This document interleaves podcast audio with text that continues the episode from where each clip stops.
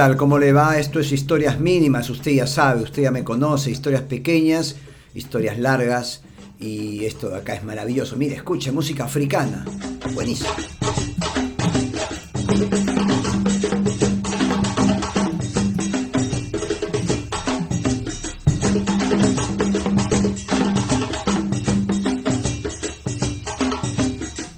Qué parecida a alguna música que podemos escuchar acá en el Perú. ¿No? Sí, hay música en el Perú muy, pero muy parecida a estos tambores. El tema es Yankadi Macru y la artista Mamadi Kaita, que es de Burkina Faso, un país del África que está cerquita a Mali, ¿no? a Togo, a Costa de Marfil, a Ghana, digo, países que se conocen más que Burkina Fácil, fácil. Burkina Faso, digo, por el fútbol, ¿no? El fútbol a veces nos enseña tanto de geografía y música del África, música del mundo, música muy parecida a la que escuchamos por acá porque todos somos iguales en el fondo. Bueno, hoy día esto es historias mínimas, ya sabe, historias pequeñas, cortas, un minuto, 30 segundos y también un poquito más largas como la de hoy día. ¿no? Hoy día es un tema que me, me atraviesa, me golpea, me duele, me, todo lo que quiera, me sensibiliza el tema de, la paternidad. ¿no? Me gustan las biografías y estaba leyendo en su libro Cosmos, libro de Carl Sagan, el gran científico y divulgador, tipo extraordinario, no tengo que decir mucho, es muy conocido, igual algo le voy a contar, pero veía la historia con sus padres, ¿no? Me gustan las biografías y me encanta la relación que hay entre padres e hijos. Y cuando veo la biografía y hay una relación buena, me emociona. Y cuando hay una relación mala me atrae también, pero me subleva. Estoy acordando en este momento cuando estaba leyendo El pez en el agua, maravilloso libro de Vargas Llosa, para, maravilloso, lo mejor que he escrito, creo, para mí, de lo mejor que he escrito, tampoco quiero ser terminante, pero donde cuenta su parte política, pero también la parte de su vida, tremenda vida, ¿no? de padre ausente, padre muerto en realidad, y después este padre que aparece de repente porque así fue, un día cuando tenía 12, 13 años, aparece el papá y él pensaba que estaba muerto. Y resulta que la mamá había tenido eh, contacto con el papá, ¿no? un papá que lo había abandonado, pero la mamá seguía queriéndolo. Eh, y un día en Piura, donde Vargas Llosa describe su infancia como un paraíso, con su abuelo, con sus tíos, con su madre, por supuesto, la mamá le dice, vamos a pasear, ¿no? Vamos al hotel, aquí está tu papá. ¡Plum! Y el papá se lo trae a Lima, con engaños, empieza a ir una época muy fea. Y hay un momento en donde él dice que sentía que lo sacaban del paraíso. Y yo cuando he leído eso he dicho y he puesto en Twitter, qué maldita la mamá de Vargas Llosa, ¿no? Porque le quitó, lo sacó del paraíso a su hijo porque ella quería, seguía amándolo al padre. Y yo digo, cuando un padre tiene un hijo, el padre o la madre, que es lo mismo para el caso, queda en un segundo plano, ¿no? Que voy a hacer, rehacer mi vida, sí, rehaz tu vida, pero siempre teniendo como eje principal de tu existencia el hijo. Cuando nace un hijo, yo soy muy radical con esto. Eh, el padre queda en un segundo lugar, los padres quedamos en un segundo lugar, ¿no? Yo a mi esposa cuando tuvimos mi segundo hijo, ¿no? Mi primer hijo lo tuve en la adolescencia, tenía 16 años. Así que mucho no pude hacer por él, pobrecito. Viví con él toda la vida, digo, pero con 16 años era muy difícil tener las ideas que tiene un hombre grande como yo ahora que pasa los 50. Y cuando este, me casé con mi esposa, después de algunos años tuvimos un hijo y le dije, mira, yo no sé cómo nos va a ir a nosotros, si seguiremos o no, uno no sabe el futuro. Pero más allá de eso, por lo menos hasta los 12 años yo voy a vivir con mi hijo.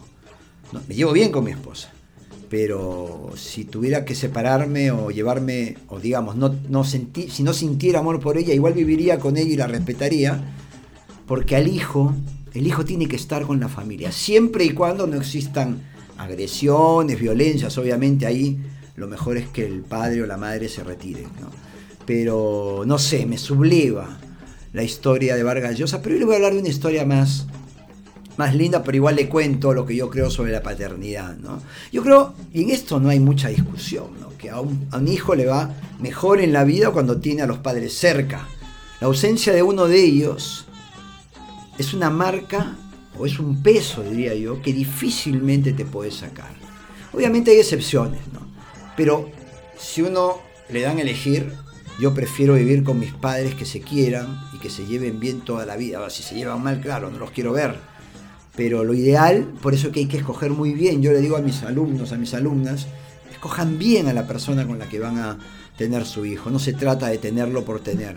Ser padre es una circunstancia que te lleva a un nivel excepcional de existencia porque terminas renunciando a, tu vida.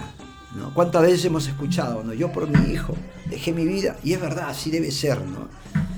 Si no, no tengan hijos. Eso es como yo concibo la paternidad. Pero bueno, más allá de eso, creo además, y esto se ha estudiado en la psicología, que cuando el chico tiene un vacío emocional, cuando el chico eh, no ha tenido un papá o una mamá y, tiene un vacío, ese vacío lo llena con la droga, con relaciones tóxicas, lo llena con cualquier cosa, ¿no? Por eso uno como padre siempre debe tener en la cabeza, es lo que yo tengo, que el chico debe vivir en un hogar donde todo esté bien, donde exista risas, donde eh, exista estímulo, donde haya juego, donde no haya gritos, donde no haya discusiones.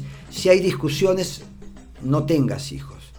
Tener un hijo representa una gran responsabilidad porque es el futuro del mundo. ¿no? Ahora, toda esta perorata, porque como les decía hace un rato, leí en Cosmos, esa monumental y maravillosa obra de Carl Sagan, cuenta algo que fue determinante en su vida. Es decir, lo de Vargas Llosa va para el otro lado. ¿no? Es cierto que sin la presencia de su padre, de repente Vargas Llosa eh, no termina siendo el, escritor que, que conocemos porque él se refugió en la lectura y después en la escritura, a raíz justamente de la presencia de su padre. ¿no? ¿Quién lo puede saber? O tendríamos un escritor mucho más sensible y que no dijera las cosas que dice en política, por ejemplo, también podría haber sido eso. ¿no? Pero en el caso de Carl Sagan va al otro lado. ¿no? Dice en su libro, cuando tuve la edad correspondiente, dice Carl Sagan, mis padres me dieron la primera tarjeta de lector. ¿no? Fíjense, ¿ah? hay padres que te compran el celular, hay padres, yo sé que era en otro tiempo Carl Sagan, ¿no? Y miren que ligado, a la tecnología y a la ciencia, ahora lo voy a contar.